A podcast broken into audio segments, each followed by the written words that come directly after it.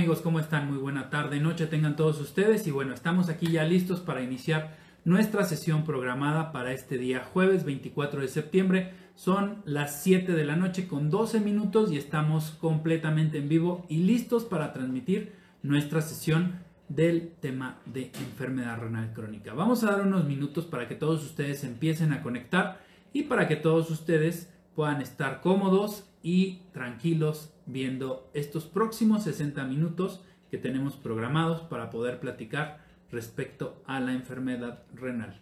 Les doy la bienvenida a todos ustedes y también les agradezco que me otorguen su atención y me otorguen su tiempo para poder platicar de diferentes temas de salud.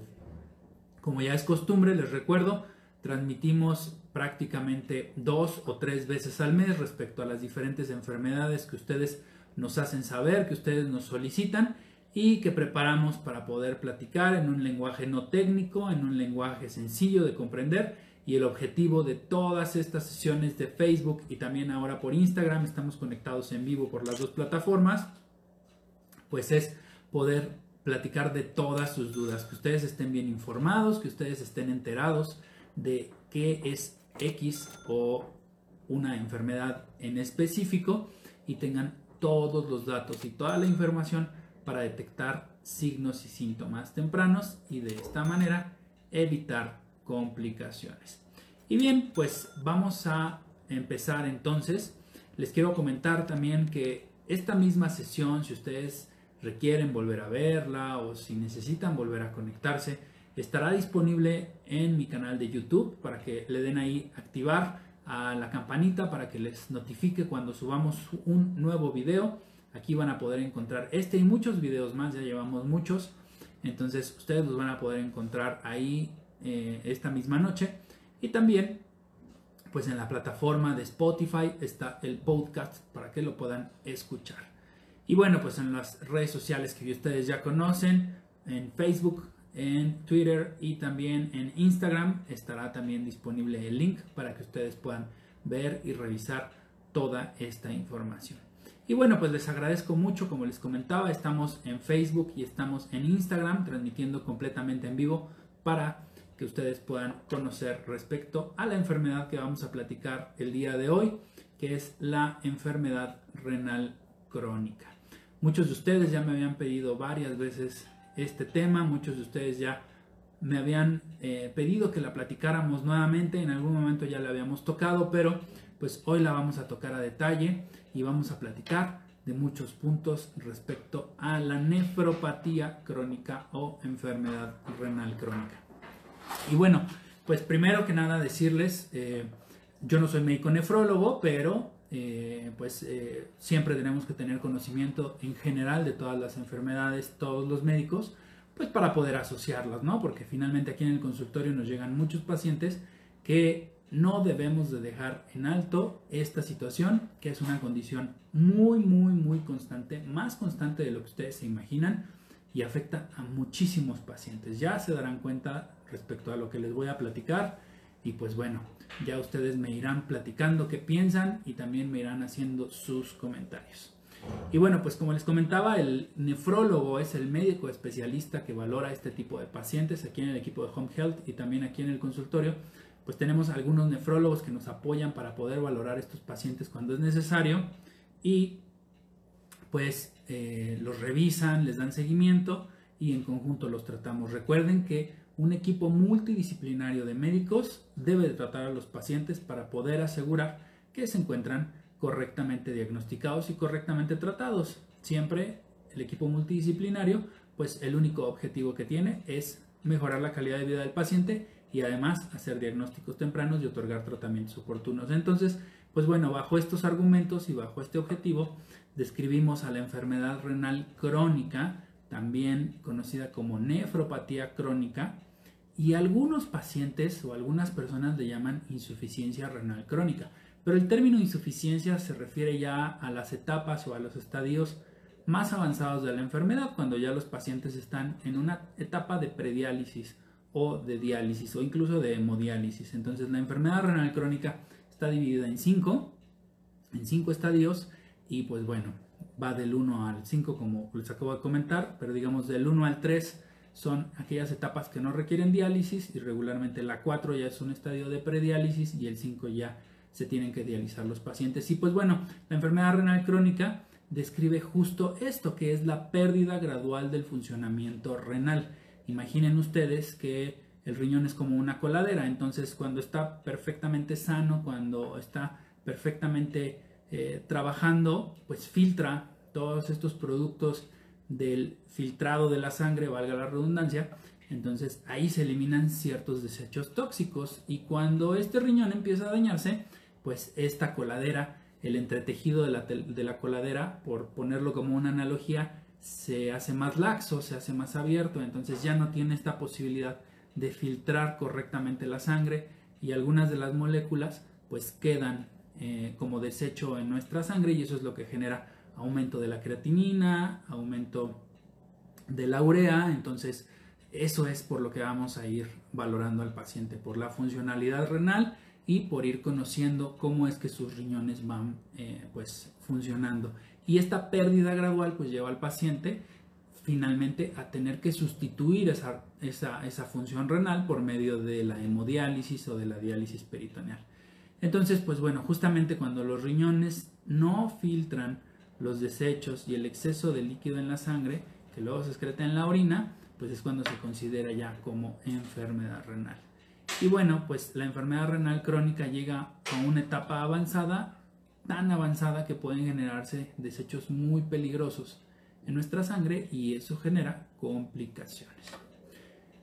En, en las etapas tempranas de la enfermedad renal, crónica, pues hay pocas señales o hay pocos síntomas, por eso es muy importante que los médicos hagamos predictores de daño renal temprano, como lo puede ser la cistatina C o la microalbuminuria, porque en realidad al inicio no tenemos ningún tipo de síntoma. Hay pocas señales o nulas, no hay ningún síntoma. Y la enfermedad renal crónica puede no manifestarse, sino hasta que la eh, función renal se vea significativamente afectada.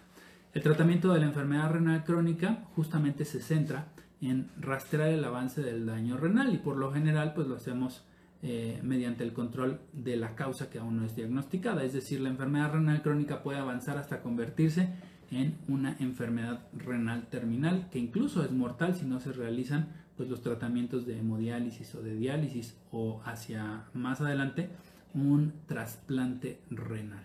Entonces es bien importante que ustedes tengan en cuenta estos puntos porque los síntomas característicos de los enfermos renales se manifiestan con el paso del tiempo y si el daño va avanzando, va avanzando perdón, progresivamente, pues los síntomas también progresivamente van aumentando.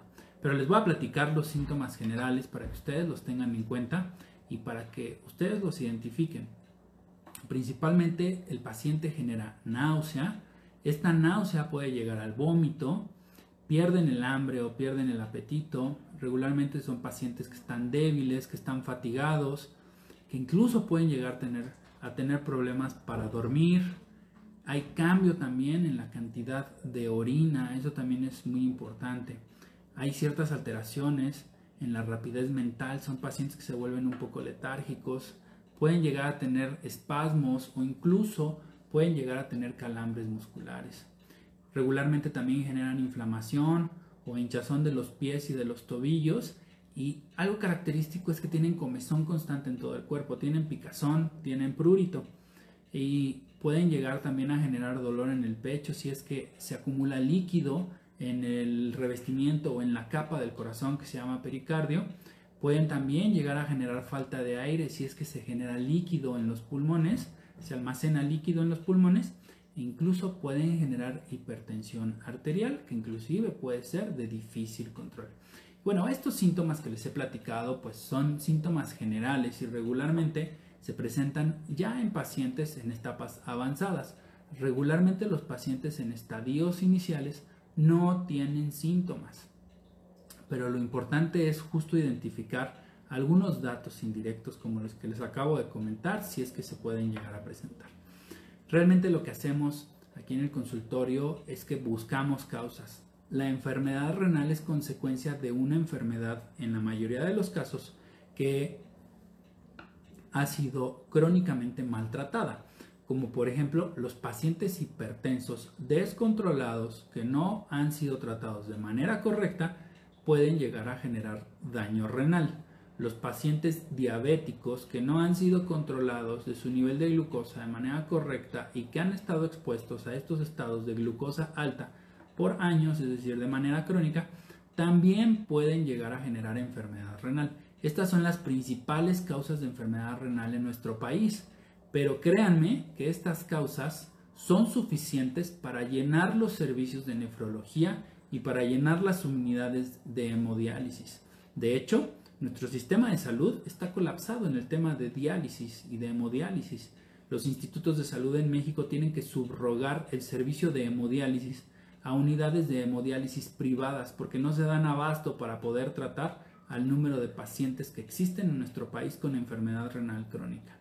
Obviamente, y como les comento y les comenté hace un momento, son pacientes en un estadio avanzado. Sin embargo, hay muchos pacientes que están caminando en la calle diabéticos hipertensos descontrolados que no saben que tienen ya hoy enfermedad renal y están en un estadio inicial. Pero si no inciden hoy en este daño, si no contienen hoy este daño, van a progresar a mediano o a largo plazo a insuficiencia renal terminal. Entonces, ojo con estos puntos, controlen su diabetes, controlen su hipertensión, eso es lo que les quiero decir. Chequen su nivel de glucosa, chequen que su presión esté dentro de parámetros normales, porque, como les comenté, estos son los dos principales factores para generar enfermedad renal crónica. Y bueno, eh, pues les comentaba que los signos y síntomas de la enfermedad no suelen ser tan específicos en términos generales y regularmente pues son causados por enfermedades de base como la hipertensión y la diabetes. Y debido pues a que los riñones se adaptan, tienen esta característica de adaptarse, pueden compensar la pérdida de la función y los signos y los síntomas pueden aparecer cuando ya el daño renal sea irreversible. Entonces, cuando vayan a sus citas médicas, pídanle a su médico que les haga estudios de sangre, pídanle a su médico que les haga estudios de orina. Chequen su nivel de glucosa, chequen el nivel de creatinina, chequen el nivel de urea, chequen el nivel de ácido úrico. Si pueden, háganse, estos predictores de daño renal temprano, que es la microalbuminuria, y algo que hoy está ya muy de moda, también poder hacerlo eh, pues de manera digamos, por protocolo, yo se los hago siempre a mis pacientes diabéticos hipertensos, la cistatina C. La cistatina C también es un marcador de daño renal temprano.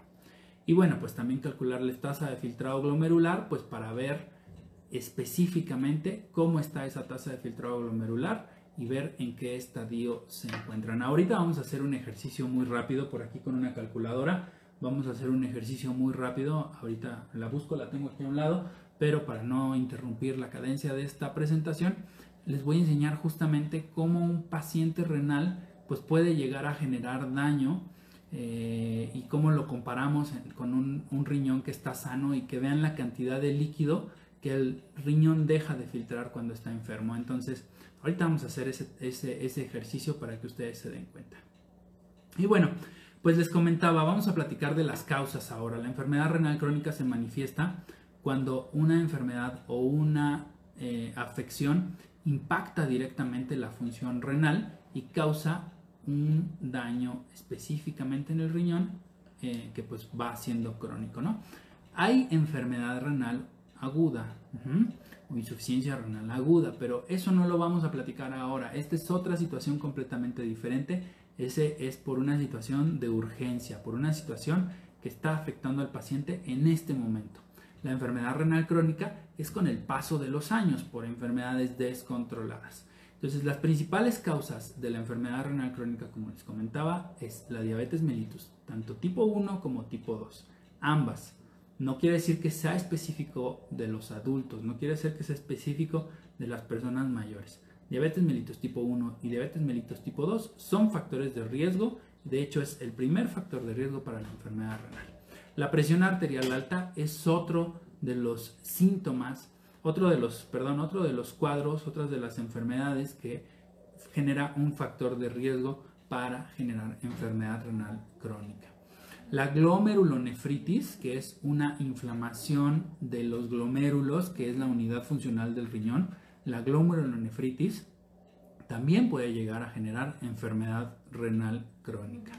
Hay otra situación que se llama nefritis intersticial y esto es una inflamación de los túbulos del riñón y de las estructuras circundantes a estos túbulos. Seguramente en algún momento ustedes eh, estudiaron en, alguna materia en la escuela pues el sistema del riñón que tenía el asa de Henle, el túbulo colector proximal, el distal y todas estas microestructuras que estaban dentro del riñón.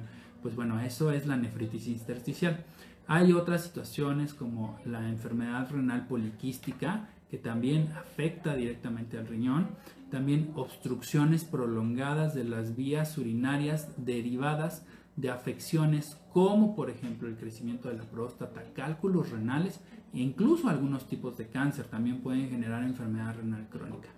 Hay algunas otras situaciones como el reflujo bésico uretral, que es una enfermedad que causa que la orina llegue a los riñones, es decir, que no salga como debe de salir por la uretra, sino que retorne, que se regrese. Esta es otra situación de enfermedad renal crónica. Y también algo en menor, eh, en menor eh, probabilidad, pero también es una situación que condiciona, son las infecciones renales recurrentes, también llamada pielonefritis. Entonces, ojo, si ustedes tienen infecciones renales recurrentes, puede ser un factor de riesgo para enfermedad renal crónica. Entonces, Tengan en cuenta estos puntos que son bien importantes porque eh, pueden ser factores de riesgo para generar insuficiencia renal. Y bueno, ahorita con la calculadora les voy a mostrar justamente cómo hacemos ese cálculo de la tasa de filtrado glomerular. Entonces, vamos ahorita a revisar en un momento cómo un riñón sano funciona y filtra la sangre. Y vamos a calcular también cómo un riñón enfermo pues no filtra y no eh, funciona de manera correcta. Y miren, justo creo que podemos platicarlo. Aquí tengo una calculadora en donde vamos a hacer una operación aritmética muy sencilla. Una persona filtra en promedio y de manera regular 90 mililitros minuto. Es decir, si ustedes multiplican 90 mililitros, como ustedes lo ven aquí en la calculadora, ahí está, 90 mililitros por 60 minutos, es decir, en una hora, el riñón filtra 5.4 litros. Si multiplicamos estos 5.4 litros por 24 horas, un riñón sano filtra 129.600 litros al día. Entonces imagínense la capacidad del riñón para filtrar este volumen de sangre por día. Entonces es maravilloso, ¿no? Fíjense cómo este riñón trabaja todo el día, todos los días sin descanso. Pero vean, recuerden esta cifra, 129.600. Vamos a cerrarlo a 130.000. Un riñón con insuficiencia renal filtra, lo, vamos a decir que filtra menos de 15 mililitros minuto. Entonces vamos a tomar esos 15 por 60 por 24. Filtra 21.600 litros en un día. Entonces vean esta diferencia. Un riñón sano filtra 130.000 litros por 24 horas. Un riñón enfermo con insuficiencia renal filtra 21.600 litros. Es decir, 100.000 litros menos que un riñón sano. Entonces, vean ustedes cómo, pues esto es el impacto de los eh, enfermos renales. Esto es el impacto de un riñón no funcional, de un riñón enfermo, que pues obviamente retiene toxinas y no filtra de manera correcta. Y esto es lo que genera la enfermedad renal. En este caso, la insuficiencia renal de aquellos pacientes que ya tienen una tasa de filtrado glomerular completamente disminuida. Y bueno, pues les platicaba estas causas, pero también hay factores de riesgo que son diferentes a las causas. Los factores de riesgo pues son esas circunstancias que pueden precipitarnos a la enfermedad renal y posteriormente a la insuficiencia renal. Pero chequen esto, o sea, vean el impacto. Vamos a ponerlo de esta manera. Paciente que tiene hábitos de vida no saludables, un estilo de vida no saludable. Es obeso, es sedentario, fuma, toma alcohol en exceso, no hace ejercicio. Todos estos factores se van conjuntando para detonar como factores de riesgos a diabetes o a hipertensión. Ok, entonces ya tuvimos malos hábitos, ya detonó una enfermedad y hoy ya somos diagnosticados con diabetes e hipertensión. No nos interesa el diagnóstico, no le damos la importancia que tiene, no nos tratamos de manera correcta y la diabetes va progresando o la hipertensión. Seguimos fumando, seguimos comiendo lo que queremos, seguimos siendo eh, pacientes con sobrepeso o con obesidad, no cambiamos nuestro estilo de vida, entonces la diabetes se va descontrolando, descontrolando, descontrolando y entonces ¿qué presentamos? Enfermedad renal. Entonces fíjense, ya nos descuidamos y detonamos diabetes, ya nos descuidamos y nuestra diabetes avanzó hasta generar enfermedad renal seguimos descuidándonos, seguimos sin tener cautela en estos puntos y entonces progresamos ahora a insuficiencia renal terminal. Entonces vean cómo esto es una bola de nieve, son consecuencias y complicaciones que van progresivamente y de manera crónica. Y bueno, estos factores de riesgo pueden ser la diabetes, la hipertensión, enfermedades cardíacas y de los vasos sanguíneos, el tabaquismo, el sobrepeso, la obesidad. Hay razas características que tienen un mayor riesgo, como el ser afroamericano, nativo americano o asiático americano. Ellos presentan mayor factor de riesgo para enfermedad renal. Obviamente también hay situaciones asociadas con genética familiar. Antecedentes familiares de enfermedad renal también es un punto importante. También las situaciones donde hay alteraciones anatómicas de la estructura renal. Y también la edad adulta avanzada es otro factor de riesgo.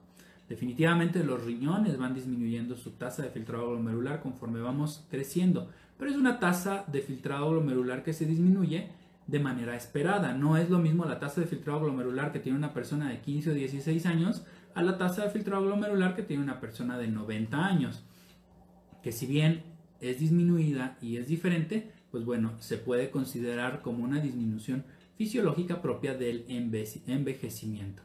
Entonces, ojo con eso. Tenemos que tener en cuenta siempre estos factores de riesgo y perdonen que incida nuevamente en este punto, pero justo fumar, la obesidad, el sedentarismo y dietas inadecuadas generan factores de riesgo que pueden detonar a enfermedad renal crónica y posteriormente a insuficiencia renal. Y bueno, pues las complicaciones de la enfermedad renal pueden afectar a todo el cuerpo, a muchos de nuestros órganos y estas complicaciones pues principalmente son la retención de líquido, lo cual genera inflamación, genera hinchazón de los brazos, de las piernas, puede incluso aumentar la presión arterial o acumulación de líquido en el saco que envuelve el corazón o incluso en los pulmones. También puede generarse aumento repentino de los niveles de potasio en la sangre. Esto se llama hiperpotasemia y eso puede alterar el funcionamiento del corazón y realmente ser una urgencia médica que debe de tratarse de manera inmediata ya que pone en riesgo la vida del paciente. También genera como consecuencia enfermedad cardíaca y de los vasos sanguíneos. De hecho, hay un síndrome descrito que se llama síndrome cardiorrenal, en donde el corazón afecta a los riñones y los riñones afectan al corazón. Eso es una situación propia de los enfermos renales. También genera otras situaciones como lo son los huesos débiles con un mayor riesgo de fracturas. Genera también anemia, de hecho se llama anemia renal, la anemia que generan o que presentan los pacientes con enfermedad renal. También genera alteraciones de la función sexual con disminución de la libido, disfunción eréctil o incluso reducción de la fertilidad. Puede llegar a generar también como complicación daño en el sistema nervioso central, principalmente con dificultad para concentrarse, cambios en la personalidad o incluso pueden generarse convulsiones. Les platicaba que justo también una de las complicaciones es el impacto que tiene en la bolsa que recubre el corazón. Esto lo conocemos como pericarditis, que es una inflamación de la membrana de este saco que recubre al corazón que se llama pericardio. También obviamente puede generar complicaciones en el embarazo que pone en riesgo tanto a la madre como al feto que se está desarrollando. Y bueno, pues el daño irreversible en los riñones, que es la enfermedad renal terminal, que eventualmente requerirá de diálisis en sus diferentes modalidades o el trasplante de un riñón para que el paciente pueda sobrevivir. Y bueno, pues ya pusimos el panorama más negativo, ya pusimos todos estos puntos que seguramente pues a todos nos han sensibilizado, pero no está de más hablarles de la prevención. Hay que disminuir el riesgo de padecer enfermedad renal y si seguimos estos pasos, créanme que van a incidir de manera importante en la disminución del riesgo que la enfermedad renal puede llegar a presentar. Y bueno, pues miren, punto número uno, hay que evitar el automedicarse. Ojo con eso. Siempre nos duele la cabeza o tenemos alguna molestia y tomamos X o Y medicamento. Fíjense que los antiinflamatorios no esteroideos pueden llegar a generar alteraciones en los riñones. Y si tomamos con frecuencia este tipo de productos, puede llegar a generarse una situación de riesgo para generar daño renal.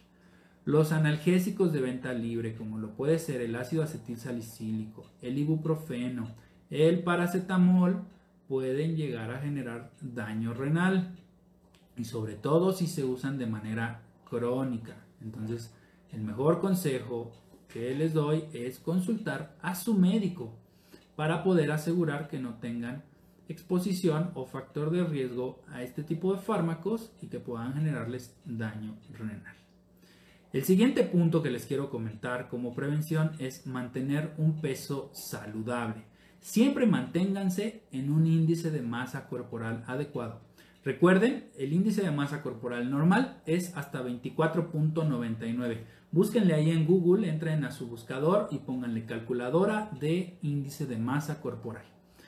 Pésense en casa con una báscula.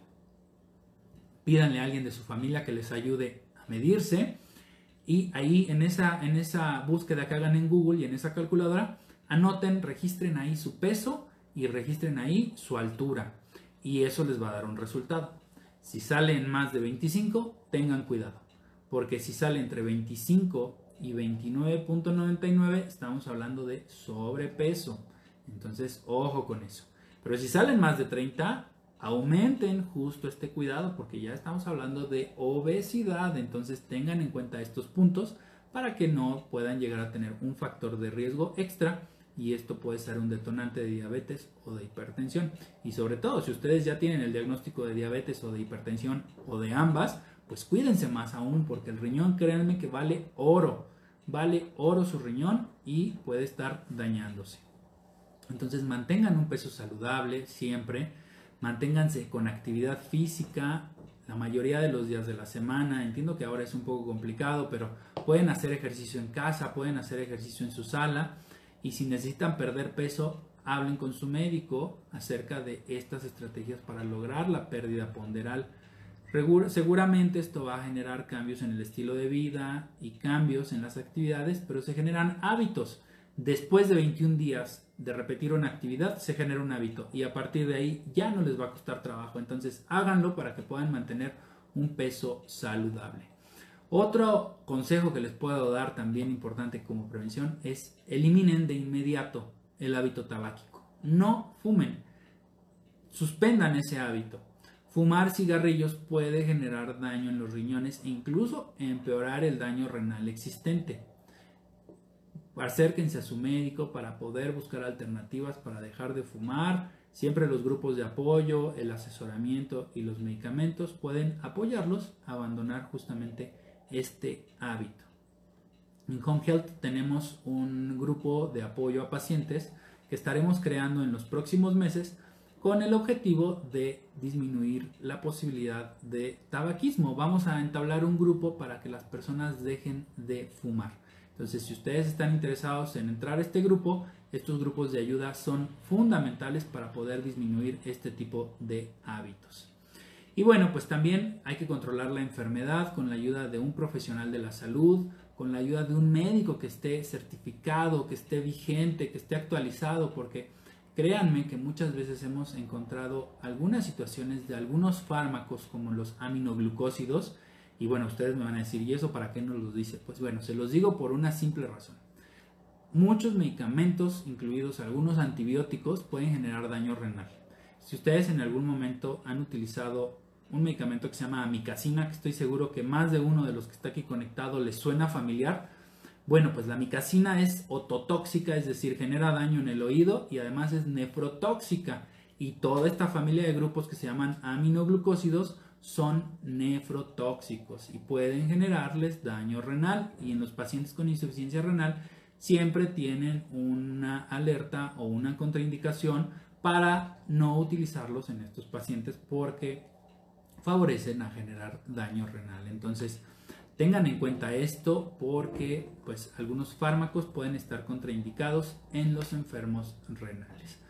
Y bueno, pues ya platicamos como todo este panorama, ya platicamos como todas estas bases y todas estas pues como estrategias de cómo prevenir, cómo identificar. Y ahora vamos a platicar del diagnóstico. ¿Cómo se hace el diagnóstico? ¿Cómo llegamos a decir, este paciente tiene daño renal y se encuentra en este estadio o en esta etapa. Pues bueno, pues primero, primero, primero, primero, siempre acérquense, como les comentaba, con un profesional de la salud para poder esclarecer todas sus dudas, para poder tener claridad de si ustedes tienen un factor de riesgo, si no tienen un factor de riesgo, si ya tienen enfermedad renal o aún no la tienen. Conjunto con su médico van a poder revisar justo estos puntos. ¿Tienen alguna duda? Estoy a sus órdenes. No duden en acercarse a mí. Con todo gusto podemos platicar y podemos eh, verificar si existe factor de riesgo para ello. Y bueno, pues eh, hay que hacer análisis de sangre. Eso es un punto fundamental para poder hacer el diagnóstico de enfermedad renal. Principalmente, como les decía, midiendo niveles de creatinina y de urea. Esos son nuestros marcadores ideales para poder eh, decir o para poder integrar el diagnóstico de enfermedad renal crónica. También el análisis de orina, el famoso examen general de orina. Les voy a dar un consejo cuando se hagan un examen general de orina, si es que piensan ir al laboratorio en los próximos días. Para los exámenes de orina tienen que ir con la primera orina de la mañana. Y no debe de ser ni el chorro inicial ni el chorro final, sino debe ser el chorro intermedio. Entonces, si ustedes llevan su examen general de orina al laboratorio, asegúrense que sea la primera orina de la mañana y que sea el chorro intermedio. De esta manera podemos tener un valor y un resultado más específico y más ideal de la situación que realmente está sucediendo. Entonces, lleven esta muestra de orina, puede revelar anomalías que indiquen alteraciones de la función renal y ayudar a identificar justamente factores de riesgo incluso ser parte del eh, pool de estudios de laboratorio para poder hacer el diagnóstico de enfermedad renal. Sin embargo, bueno, también este, existen algunos estudios, no nada más de sangre y de orina, sino estudios de diagnóstico por imagen, como puede ser el ultrasonido o la ecografía para evaluar la estructura y el tamaño de los riñones. También ahí podemos verificar justamente estas alteraciones de su tamaño y de su forma. Entonces, ojo con esto porque también puede ser un auxiliar muy importante. Y bueno, pues también algunas veces los médicos realizamos punciones para poder hacer una biopsia y pues para poder hacer un diagnóstico más específico. Pero bueno, estos ya son en casos más avanzados. En realidad, de lo general a lo particular, pues vamos a ir trabajando. Así es como a mí me gusta trabajar también aquí en el consultorio y con ustedes. Y pues lo general es realizar exámenes generales de orina, estudios de sangre. Una química sanguínea de cuatro elementos es fundamental para poder identificar eh, daño renal, también con la biometría hemática para verificar si no hay cierto grado de anemia. Y pues bueno, lo que les comento de estos marcadores de enfermedad renal temprana, que es la microalbuminuria y la cistatina C. Estos son los estudios que a mí me gusta utilizar como protocolo para poder verificar la funcionalidad renal y hacer justamente una clasificación muy exacta de la funcionalidad. Y bueno, pues eh, parte del tratamiento, pasemos ahora a este apartado, la parte del tratamiento, que bueno, mucho tiene que ver la causa. Obviamente si un paciente es diabético, pues hay que controlar su glucosa y hay que controlar toda la esfera relacionada a la diabetes para poder eh, limitar y contener las complicaciones de la diabetes, que en este caso es la enfermedad renal, y contener hasta ahí la enfermedad renal. Es decir, que no siga progresando, que la tasa de filtrado glomerular vaya disminuyendo. Entonces, la primer, eh, el primer punto pues es tratar la causa. Eso es el punto número uno. Y bueno, existen diferentes tipos de tratamientos, antidiabéticos orales o insulinas. Se pueden utilizar las insulinas en el enfermo renal, sí. Y también mm, es un mito eso, que si utilizamos insulina vamos a exacerbar o vamos a agudizar o vamos a complicar al paciente. Eso es completa y absolutamente un mito, no es cierto. Las insulinas no generan enfermedad renal ni favorecen a que los pacientes se compliquen. Por lo contrario, las insulinas son fármacos seguros y eficaces para controlar la diabetes y sobre todo para frenar la progresión de la enfermedad renal. Y bueno, pues bueno, si un paciente es hipertenso, pues utilizar antihipertensivos específicos para controlar la presión arterial y de esta manera tratar de preservar al máximo la funcionalidad renal. Hay medicamentos específicos que se utilizan para los pacientes nefrópatas, entonces pues eh, hay ciertos fármacos que son los ideales para los enfermos renales. Eh, también hay que controlar el nivel de colesterol y el nivel de triglicéridos. Siempre es bueno prescribir fármacos de este tipo para poder controlar los niveles altos de estos lípidos, triglicéridos y grasas en sangre. Eh, también hay fármacos específicos para tratar la anemia en los pacientes eh, renales. También hay fármacos específicos para disminuir la inflamación o la hinchazón en estos pacientes, para proteger incluso los huesos, incluso para disminuir el consumo de proteínas en los pacientes renales, porque es bien importante que los pacientes renales también tengan un manejo dietético para poder controlarlos de manera correcta. Y pues bueno, en la etapa renal, ya cuando, en la etapa final, perdón, ya cuando el paciente renal pues tiene eh, complicaciones ya propias del avance de la enfermedad, pues el tratamiento digamos esperado es la diálisis en cualquiera de sus modalidades, ya sea por la diálisis peritoneal o bien por la hemodiálisis o la posibilidad de trasplantarle a un paciente un riñón ya sea de un donador cadavérico o mm, un riñón de algún miembro de la familia o de alguien que sea compatible con el paciente. Entonces, pues como ven, es bien eh, impactante esta enfermedad, es una enfermedad bien complicada y es una enfermedad que genera muchas complicaciones al paciente y sobre todo a la familia, mucho desgaste. Entonces, eh, es bien, bien importante que ustedes contengan en este momento la posibilidad de riesgo y contengan en este momento la posibilidad de complicaciones. Hagan conciencia y cuiden su salud, bajen de peso, mejoren su dieta, no fumen, no tomen alcohol en exceso vigilen su función renal. Créanme, créanme de verdad que los riñones, al igual que todos los órganos del cuerpo, pero los riñones se pueden eh, complicar de manera muy rápida y muy muy muy fácil. Entonces tengan en cuenta esto para que pues puedan tratar de mejor manera su salud y estar vigilados. Y por supuesto cualquier duda cualquier pregunta pues yo aquí estoy a sus órdenes y bueno pues eh, algunos estilos de vida y algunos remedios caseros que les doy pues es también el tema de la sal. Bájenle el consumo de la sal, eso es fundamental también. Recuerden que el exceso de sodio puede generarnos factor de riesgo para hipertensión. La hipertensión descontrolada es un factor de riesgo para enfermedad renal. Y la enfermedad renal pues puede ir progresando hasta convertirse en insuficiencia renal crónica. También, eh, pues bueno, traten de consumir alimentos bajos en contenido de potasio. Eh, por ejemplo, los, algunos ejemplos básicos de alimentos que tienen bajo contenido de potasio pueden ser las manzanas, las zanahorias, las uvas, las fresas. Entonces, traten de consumir este tipo de, de alimentos también. Y algo que es también súper importante es el consumo de proteínas.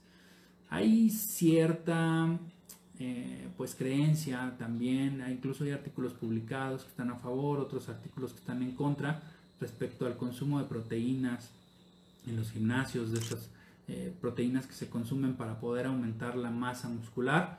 Y bueno, pues yo lo que les puedo decir en la experiencia y en la información que tengo, seguramente habrá alguien que piense diferente, pero la información médica y la literatura que hemos consultado, pues sí nos dice que si existe un aumento en el consumo de proteínas, un aumento excesivo en el consumo de proteínas que se necesitan a diario, pues puede haber cierto riesgo para poder generar cierto daño renal. Aunque hay, insisto, algunos artículos que dicen que no, que no es así. Lo que hemos visto es que muchos pacientes pueden llegar a tener complicaciones por este aumento en la ingesta de proteínas en la dieta y sobre todo con estos suplementos que hoy están de moda en los gimnasios y que todo el mundo trae su shaker o su vasito en donde agita y está tome y tome proteínas, pues bueno, a la larga lo que hemos visto es que sí hay un estudio que tiene una buena corte de pacientes, que tiene un buen número de pacientes, que pues apoya la posibilidad de complicaciones. Entonces, pues tengan en cuenta esto, si quieren este punto ya lo revisamos más a detalle de manera individual y pues bueno, eh, creo que hasta aquí llegamos con esta presentación del día de hoy. Creo que hasta aquí llegamos ya con esta parte de explicación. Creo que hemos tomado ya un muy buen tiempo. Sí, miren, justamente casi una hora de transmisión y pues estamos justo a tiempo para poder platicar de sus dudas, de los mitos y las realidades de la enfermedad renal crónica. Recuerden que estamos completamente en vivo para todos ustedes. Y pues bueno, ahorita vamos a platicar de todas estas preguntas que han hecho aquí en línea, tanto en Facebook como en Instagram. Ahorita voy a pedirle a mi equipo que me ayude para poder acercar eh, el teléfono y el dispositivo que conectamos a Instagram para no estarme cruzando. Se va a mover un poquito la transmisión en Instagram, pero bueno, trataremos que sea lo más gentil posible y lo más sencillo para que podamos tener todas estas explicaciones. Y bueno pues les agradezco a todos el haberse conectado. Vamos a empezar por acá por Instagram. Voy a voltear un poquito la mirada eh, acá en ahí está a ver vamos a ver listo a ver vamos a saludar a todos los que están ya aquí conectados a ver SD Dani saludos buenas noches it's very nice saludos vamos a ir saludando aquí a todos ustedes a ver. Dice, aquí empiezan las preguntas. A ver. Iván PBB, saludos. Doctor Antunes, amigo, ¿cómo estás? Saludos. Marisol RC, saludos. Fertz 18, saludos. Gracias, amigo, gracias. Abrazo. Pradela, saludos. José Luis Milo, saludos. A ver. Déjenme ver quién más está conectado porque nos han hecho algunas preguntas acá. Rosario Borregos, saludos. Eli STM, saludos. A ver, dice aquí Eli STM Damaso. Gracias por aclarar lo de la recolección para la muestra del examen general de orina, ya que es muy común que las muestras no estén bien tomadas. Y bueno, sí, esto es un punto bien importante. Gracias LISTM Damaso por haber hecho este comentario. Recuerden, para hacer un examen general de orina se requiere la primera orina de la mañana, no el chorro inicial ni el chorro final, sino el chorro intermedio. Vayan a la farmacia y compren un botecito estéril para que ahí puedan depositar su orina. No es necesario que lleven el garrafón de agua eh, donde colecten toda la orina. Eso no es necesario. Solo un poco de líquido, que pues más o menos pueden ser unos 100, 150 mililitros de orina, con eso es suficiente para poder llevarlo al laboratorio y que pueda hacerse su estudio. Hugo SB, Hugo, saludos también. Gracias a todos ustedes por conectarse. Y bueno, pues paramos aquí a las preguntas de Instagram, que creo que ya no hay ninguna otra. Vamos a revisar si ya no hay más. No, ya no hay más. Pero acá en Facebook sí hay muchísimas. Wow, muchas gracias a todos ustedes. Sandra López, saludos. Leticia Ramos, buenas noches también a usted. Muchos saludos. Alan, muchos saludos. Lorena Montes, buenas noches también. Muchos saludos. Patito Feo, saludos. Carmen Castillo, muchos saludos. Marlene Sosa, también saludos para ti. Norma Patricia, muchos saludos. Vivi SB, Buenas noches. Daniel Maltonado, saludos. Dani Ramírez, Dani, muchos saludos. Anel, muchos saludos. Eh, Nat Seaf, saludos. Tere Aguilar, qué gusto saludarte, Tere. Naye Vázquez, doctora, ¿cómo estás? Muchos saludos, qué gusto verte por acá. Jess Carly, Jessie, ¿cómo estás? Muchos saludos. Héctor, saludos también. Margarita Hernández, saludos. A ver, aquí empiezan las preguntas. ¿Es cierto que hay algunas frutas que pueden afectar la salud de pacientes con enfermedad renal crónica? Pues no, en realidad no hay una fruta que afecte. En realidad lo que puede suceder es que se consuma un gran contenido de frutas, es decir, más porciones de las que regularmente los pacientes diabéticos pueden comer en el día y eso generará aumento de la glucosa. Recuerden que las frutas tienen un tipo de azúcar que se llama fructosa. El cuerpo metaboliza y destruye o desdobla o rompe esta molécula de fructosa y la convierte en glucosa, que es la forma en la que nosotros funcionamos. La glucosa es la que necesitamos para poder tener funcionalidad. Entonces, pues eh, esto es eh, importante porque no hay una fruta que pueda afectar la salud de los pacientes con enfermedad renal crónica, más bien es que un aumento excesivo de frutas puede generar descontrol de la glucosa y eso a la larga condicionar a complicaciones renales. Pero no es que la fruta genere enfermedad renal, ¿vale? Gracias por la pregunta, Héctor. Ean gracias por tus comentarios. Margarita Hernández Alarcón dice, ¿qué ejercicio físico pueden realizar los pacientes que tienen enfermedad renal crónica? Pues miren, pueden realizar actividad física eh, de manera normal. O sea, por ejemplo, pueden utilizar una bicicleta fija y ahí hacer actividades en la bicicleta. Es decir, pueden hacer 20 minutos o media hora de, bicicleta fija. Pueden caminar también en una caminadora o bien salir a caminar a la calle o al parquecito que tengan cercano y ahí pueden realizar 20 o 30 minutos de caminata. El punto es que realicen alguna actividad física. Obviamente hay pacientes que ya están en un estadio más avanzado y su condición física pues no les permite realizar la cantidad de ejercicio que pues tal vez nosotros quisiéramos que hicieran, pero pues mientras estén haciendo actividad es muy bueno para su corazón y también pues para favorecer al flujo. Y bueno, si ustedes tienen la experiencia o alguien ha tenido la experiencia de ver una unidad de hemodiálisis o de tener un paciente con enfermedad renal, en las sesiones de hemodiálisis muchas de ellas ya hoy día tienen en las unidades unas como bicicletas, que pues solo son los pedales. Y ahí están los pacientes en su sesión, duro y duro y duro y duro con los pedales de una bicicleta. Eso favorece mucho a que la sangre circule de mejor manera y pues que tengan unas sesiones de diálisis más efectivas. Entonces, pues si pueden realizar algún tipo de actividad como estas que les comento, sería fabuloso. Muy bien, Rodrigo Holguín Bernard, muchos saludos también, qué gusto saludarte. Rocío Cruz dice, ¿la enfermedad renal crónica puede ser hereditaria? Miren, esto es un punto bien importante. Si hay un factor de riesgo que se ha asociado a la enfermedad renal familiar, que si alguien en la familia tuvo enfermedad renal, pues bueno, alguien puede también tener generaciones más hacia abajo enfermedad renal. No es una situación en donde si mi abuelo o mi papá tiene o tuvo enfermedad renal, yo la voy a tener. No, definitivamente no. Pero sí es un factor de riesgo asociado. Eh, Amezquita Daniela dice muy buena información Doc, muchas gracias, al contrario, gracias a ti por conectarte.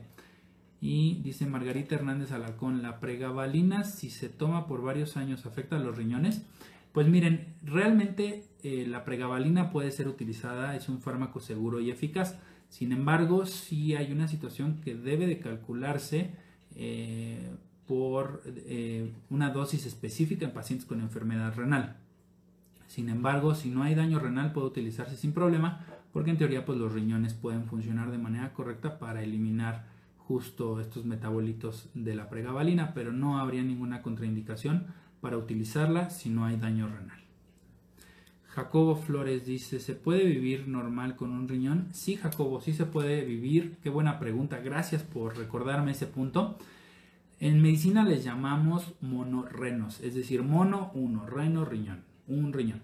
Entonces sí se puede vivir de manera normal con un riñón. Obviamente hay que cuidarlo muchísimo porque, por ejemplo, te cuento, hemos tenido pacientes que, no sé, el hermano, el primo, el papá genera enfermedad renal y la única solución pues es trasplantarlo. Entonces hacen estudios de compatibilidad y se le dona un riñón y el hijo le, le dona al papá el riñón, se trasplanta y ya, súper, ¿no? Va el paciente favorable, va avanzando de manera correcta y ese paciente pues trasplantado vive con su riñón trasplantado.